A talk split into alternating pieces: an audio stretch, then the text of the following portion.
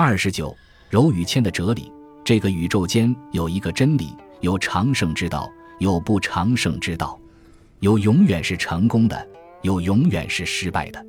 长胜之道曰柔，柔是长胜之道。谦虚也就是至柔，做人脾气好也是柔。长不胜之道曰强，自己好强好胜，希望永远出人头地，就是不长胜之道。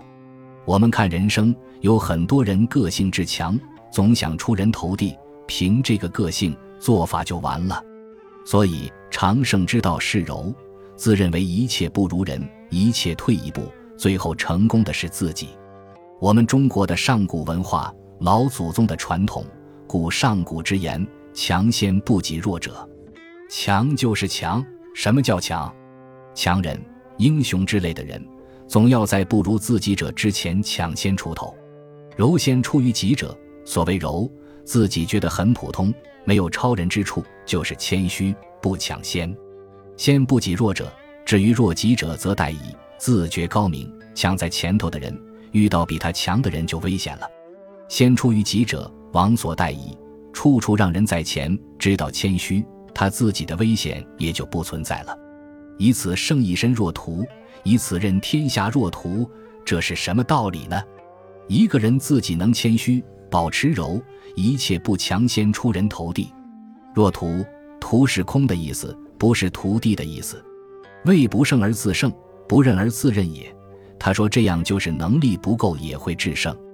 也能担当天下事，所以我常说，傲慢的人根本就是自卑，不自卑的人不会傲慢，因为自卑的人晓得自己没有什么，又生怕你看不起我，故而傲慢。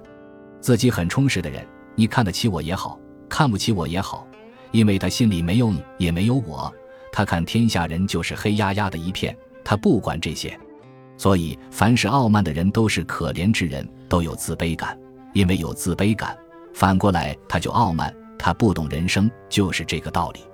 有些人学问很好，尤其是学佛的人，研究过经律论，也了解佛经，成就了什么呢？成就了一个很严重的错误——增上慢。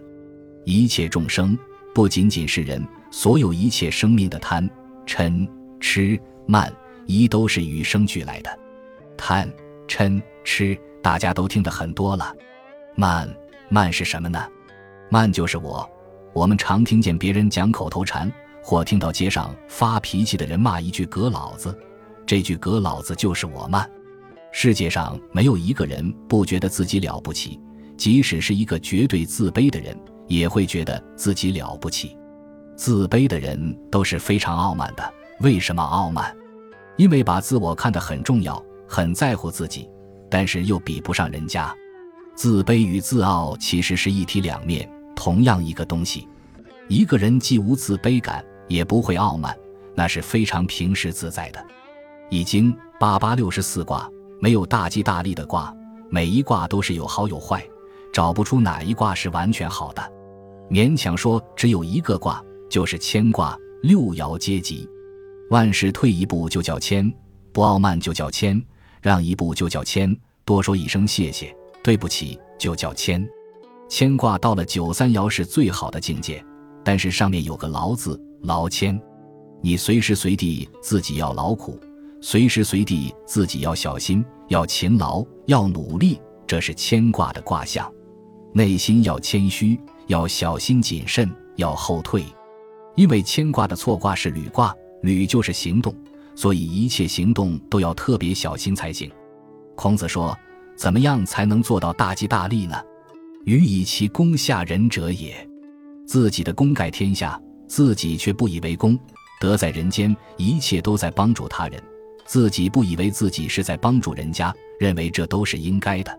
能够做到这样，才能达到劳谦、君子有终、即大吉大利的境界，这就是圣人境界。选自《列子》一说，《药师经》的记事观，《易经》细传别讲。